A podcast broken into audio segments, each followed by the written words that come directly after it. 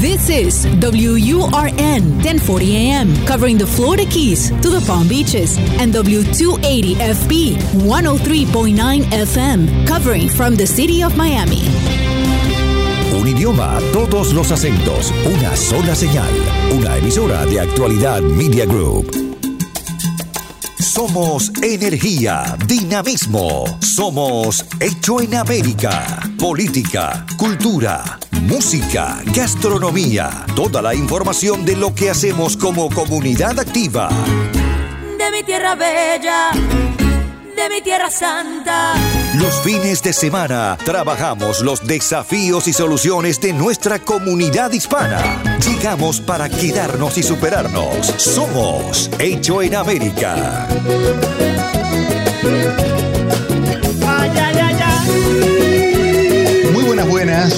Feliz eh, fin de semana, feliz eh, sábado, feliz domingo en este espacio que ya tenemos ganado, este espacio de confianza, este espacio de información que venimos llevando adelante cada fin de semana desde hace ya casi dos años aquí en el aire de las dos radios, de la 1040 en la AM y de la 103.9 en la FM. Usted sabe que actualidad tiene para todos los gustos. Y en este hecho en América, que creo que es un poco el, que va a, poner eh, de manifiesto el verdadero ADN que tiene este programa, que es la, historia de inmigrantes, la, vida de los inmigrantes en los Estados Unidos, es esta decisión que ha habido esta semana por parte del gobierno del presidente Joe Biden de eh, darle finalmente una, una firma al tema del TPS de los venezolanos. Entonces, creo que eh, mm, era eh, obligado el tema para poder charlarlo con dos eh, queridos amigos y dos profesionales de primera, de primera línea que conocen muy de cerca por vivirla la experiencia de la inmigración. Se trata de la señora Lisa Alarcón, analista política. ¿Qué tal, Liz? ¿Cómo estás? Buen fin de semana. Hola, Diego. Buenos días. Gusto de saludarte. Y el señor Orián Brito, periodista, usted lo ve a la tarde, a la noche en los noticieros de América TV y lo escucha también aquí en la radio a las, diez y a las nueve y media de la noche en, en actualidad junto a Marta Colomina. ¿Cómo estás, Orián? Hola, Diego, un gusto estar contigo aquí este fin de semana. Bueno, de fiesta están, ¿no? Sí, y se ha, sentido, se ha sentido en las calles de Miami esa alegría de los venezolanos, porque bueno, no es, no es cualquier medida, ¿no? Es una medida que podría beneficiar a 300 mil venezolanos y ya lo que te adelanto es que muchos eh, están aplicando de manera desesperada, por supuesto, porque esto les permite a ellos tener, digamos, 18 meses de alivio. Y, yo, yo, quiero explicar por qué es tan importante la medida, porque mira, muchos venezolanos cuando llegan aquí buscan el asilo político como una medida más viable para, para establecerse en Estados Unidos. Pero la realidad es que en la práctica no todos tienen los requisitos, vamos a decirlo así, o cumplen con los parámetros para aplicar a un asilo político.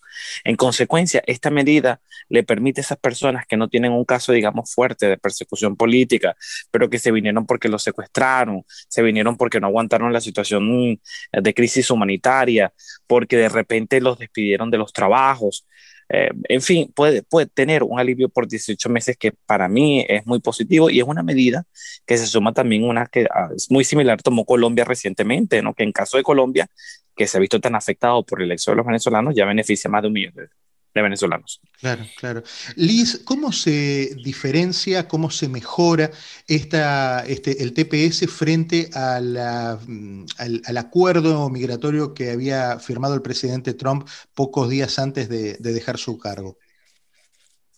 Mire, recuerden que el DD era como una curita, ¿no? Algo que se hizo último minuto y realmente una medida para evitar la deportación.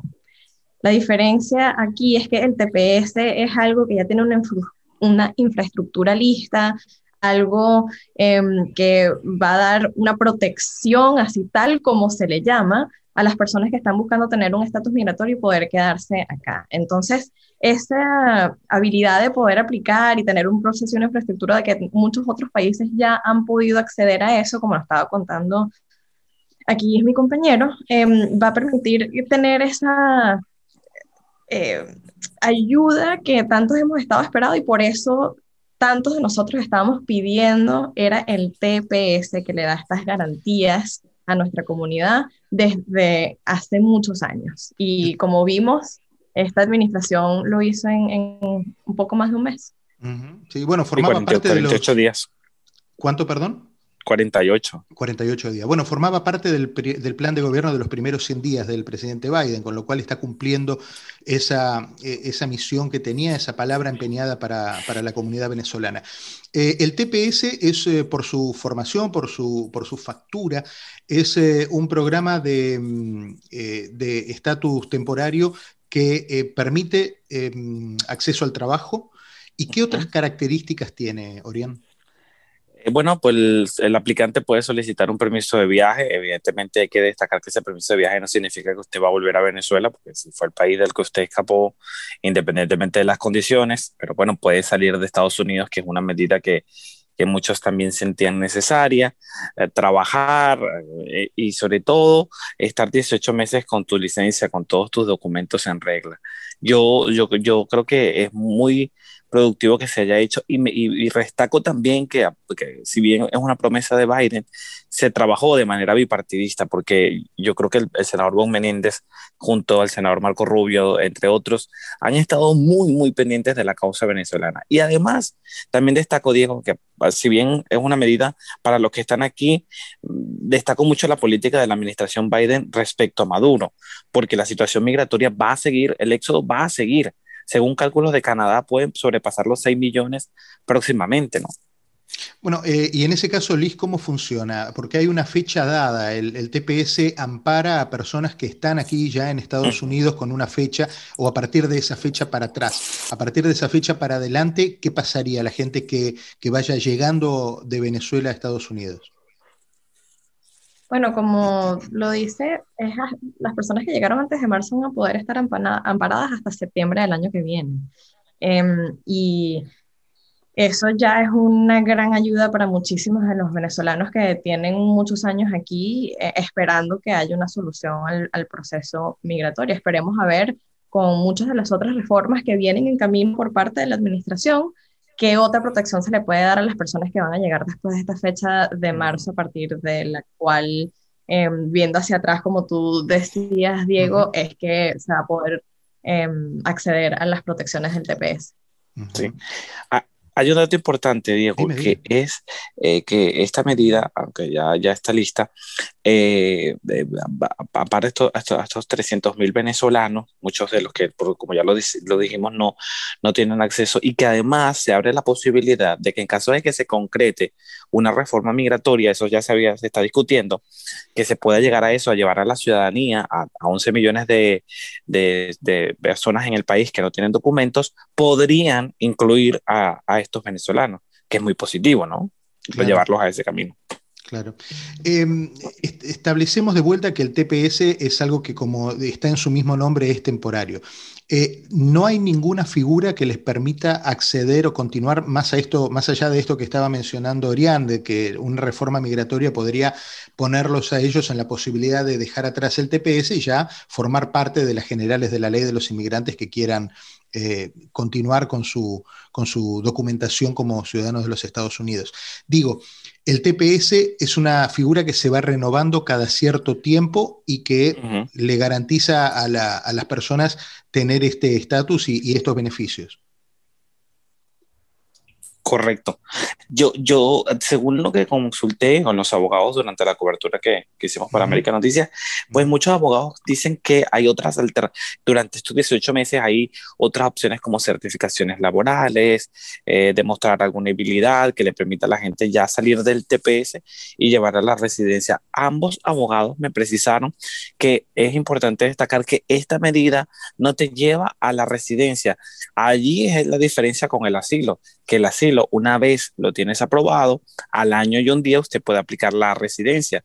Esto no ocurre con el TPS, eso es importante destacarlo porque, porque, porque mucha gente puede sentir, bueno, sí, sí, ya me da un permiso de viaje, ya, ya estoy 18 meses, ya puedo quedarme. No, no. Y, y por supuesto, como lo dijiste, en 18 meses hay que revisar a ver qué ocurre, si se extiende o qué decisión toman.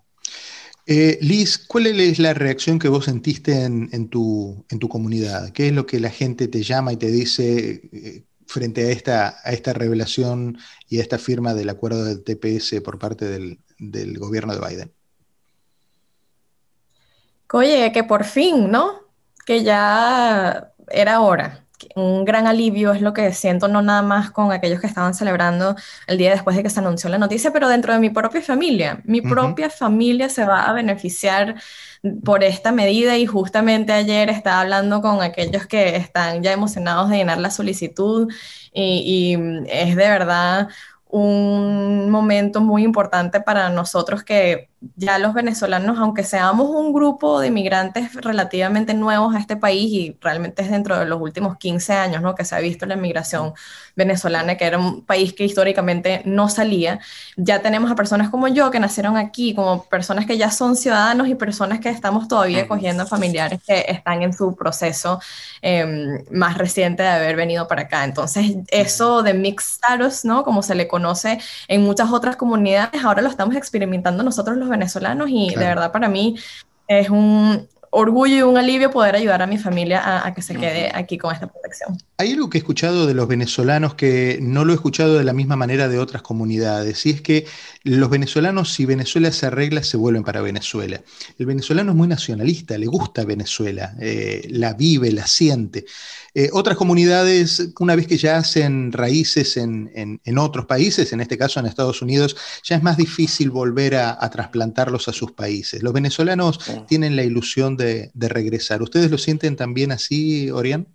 Bueno, en mi caso yo creo que hay posiciones encontradas, Diego. Por, ejemplo, en el caso aquí de Estados Unidos, yo, por supuesto, como todos los venezolanos, tiene, tenemos un familiar, un amigo que emigró. Eso es, ya es imposible. Yo creo que no hay uno que se escape de, ese fenómeno, ¿no?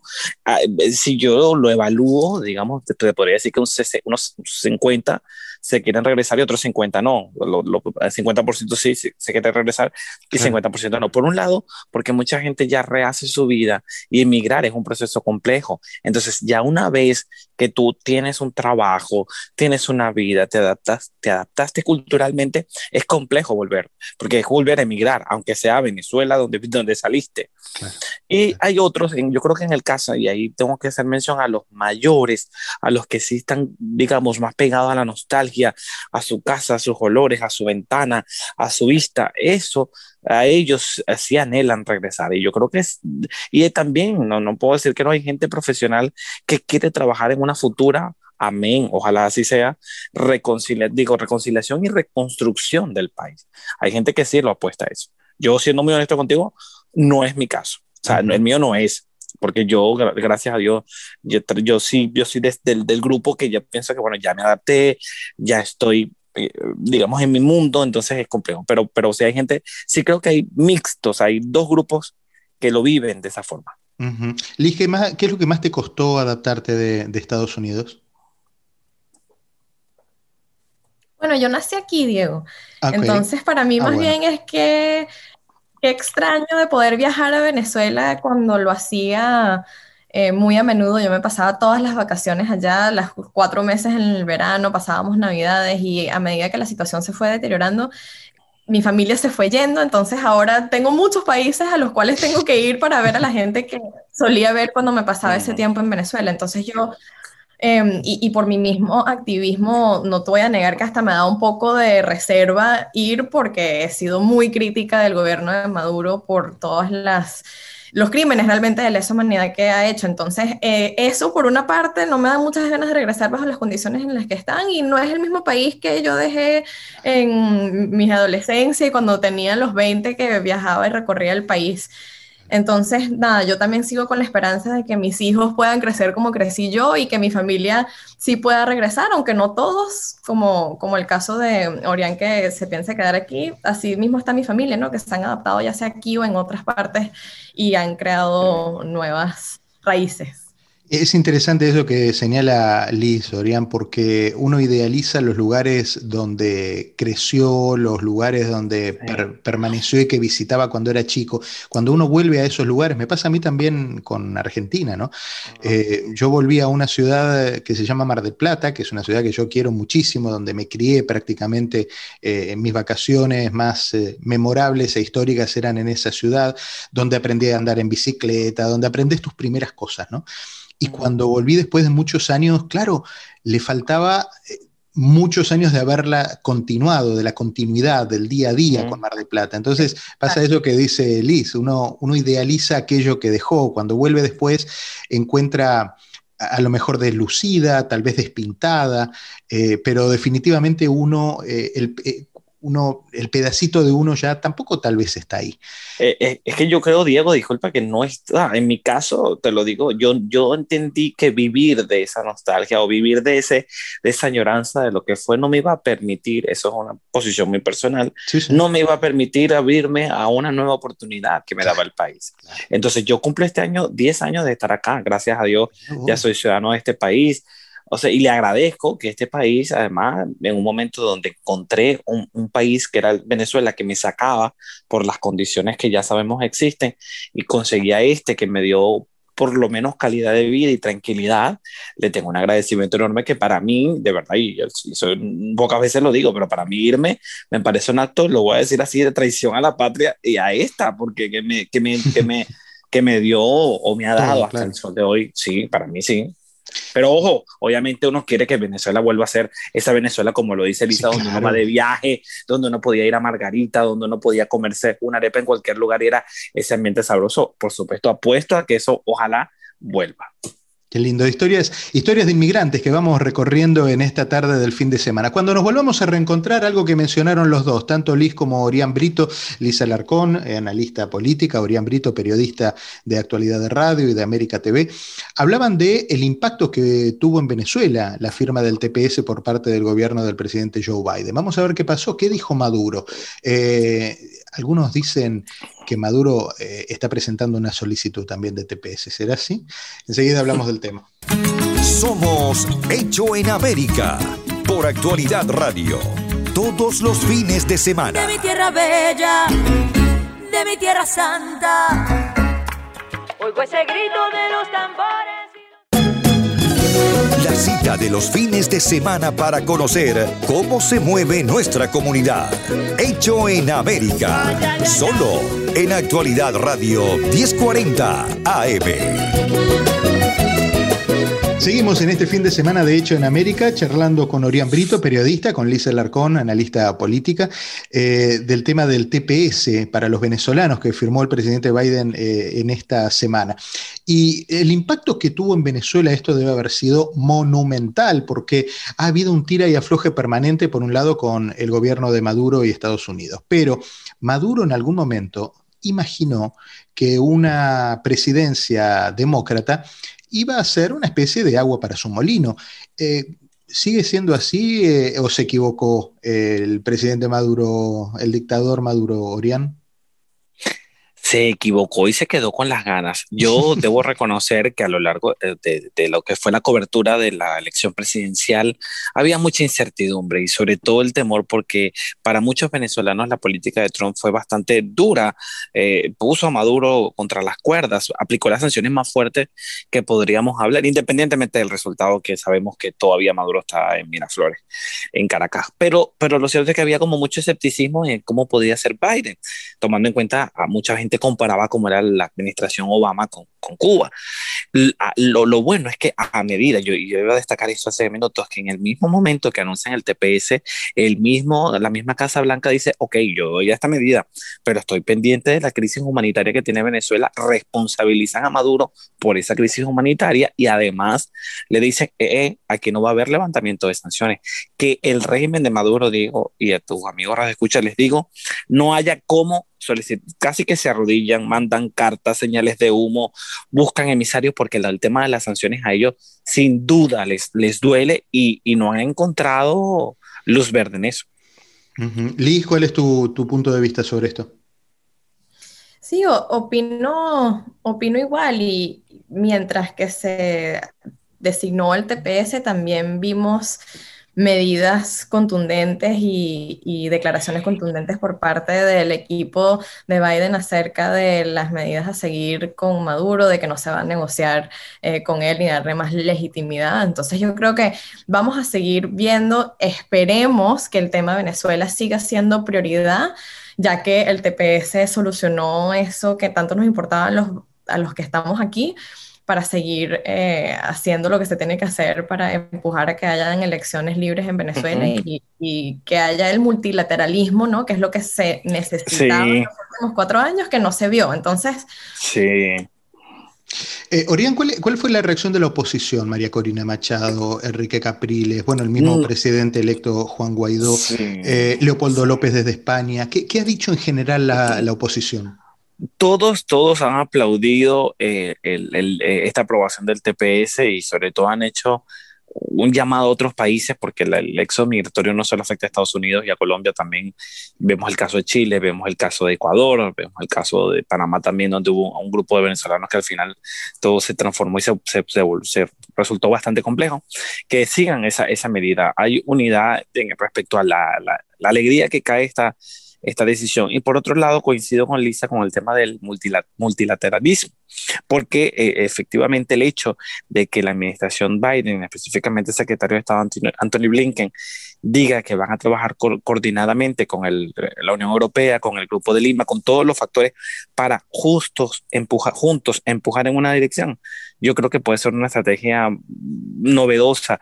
Eh, yo, yo soy muy escéptico porque, por supuesto, para mí quienes están en el poder son uno, unas personas al margen de la ley que no les importa absolutamente nada para contar de mantenerse allí. Ese es mi criterio. Pero me parece positivo que haya al menos una coordinación de, de todo el mundo eh, democrático en contra de Maduro.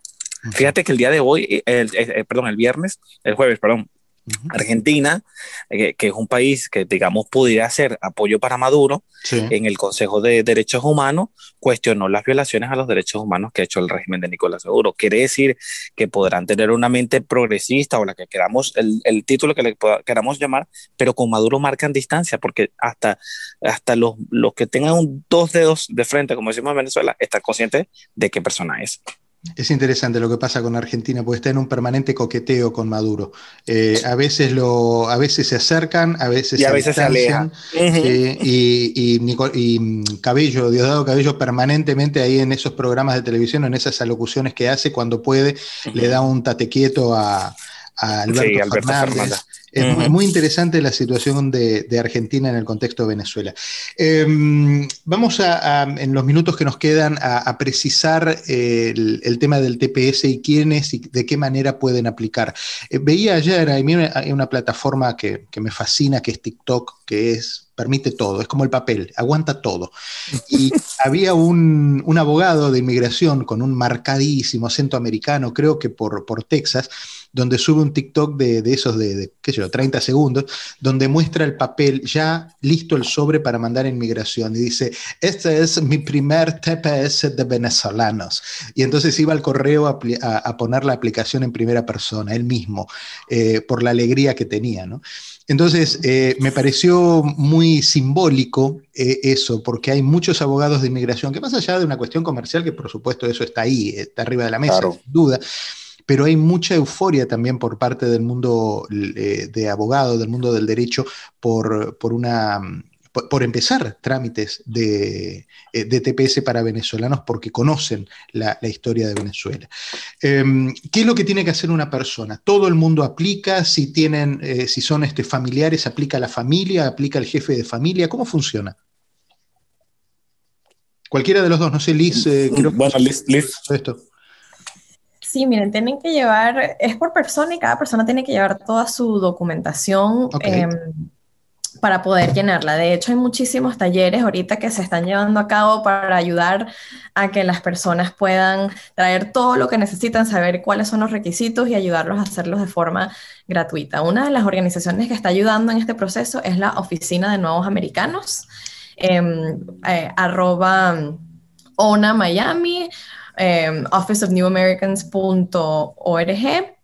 Ahí pueden acceder toda la información. También están estos grupos de ayuda para venezolanos, el Venezuelan American Alliance, Catholic Legal Services, venezolanos con Biden, por supuesto, que están muy emocionados de que esto se, se dio a cabo. También están eh, haciendo charlas por sus redes sociales y mandando información acerca de todos los requisitos y la información que pueden acceder las personas que están buscando hacer eso.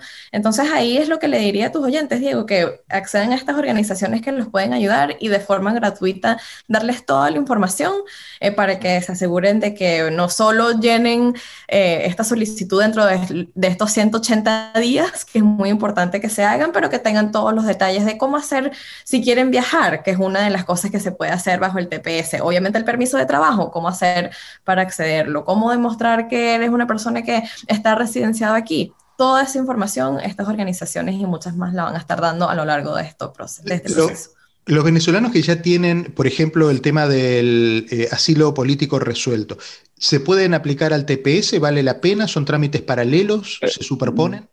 Yo creo que si ya lo tienen, no deberían, si lo tienen ya listo, aprobado, no deberían por qué aplicar porque ya al año y un día van a tener la residencia. O sea, ya, ya no, no, no tendría sentido.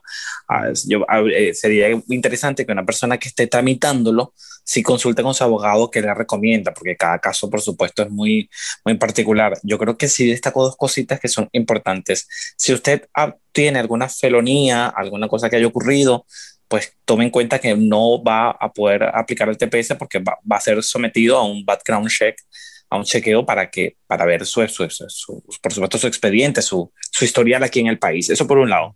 Por el otro, el, el costo del trámite, que no, no, hemos hablado, cuesta 545 dólares entre el permiso de trabajo, la planilla de la aplicación y los exámenes biométricos. Hay un dato importante que me dijo un abogado si usted no tiene recursos, hay una fórmula para que usted la llene y le salga completamente gratis. Así que es muy positivo también. Claro, por supuesto, tiene que demostrar que no ha tenido ingresos, todo ese tipo de cosas, pero bueno, hay, casos de casos. Hay gente, hay gente que tendrá uno o dos meses y no, no tendrá como pagar 545 dólares.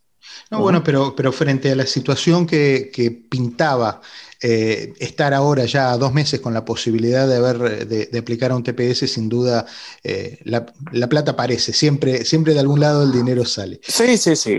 Chicos, les, agradezco muchísimo. Eh, de los datos que dio Liz, no quiero olvidarme de la oficina de nuevos... de nuevos americanos, ¿verdad?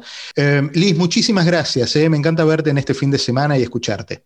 Gracias por la invitación un cariño enorme. Saben que pueden ubicar a, la señora Lisa Larcón en eh, las redes sociales también. Y Orián Brito lo encuentran en la radio, lo encuentran en la televisión. Y si lo encuentran en la calle, le dan un abrazo, pues es un gran tipo, Orián. ¿eh? Gracias. Un abrazo, Diego. Muchas gracias a ti. Eh, a ustedes el encuentro la semana que viene, como siempre, a lo largo del fin de semana, sábado y domingo, hecho en América por el aire de la 1040 y la 103.9. Pásenlo bien.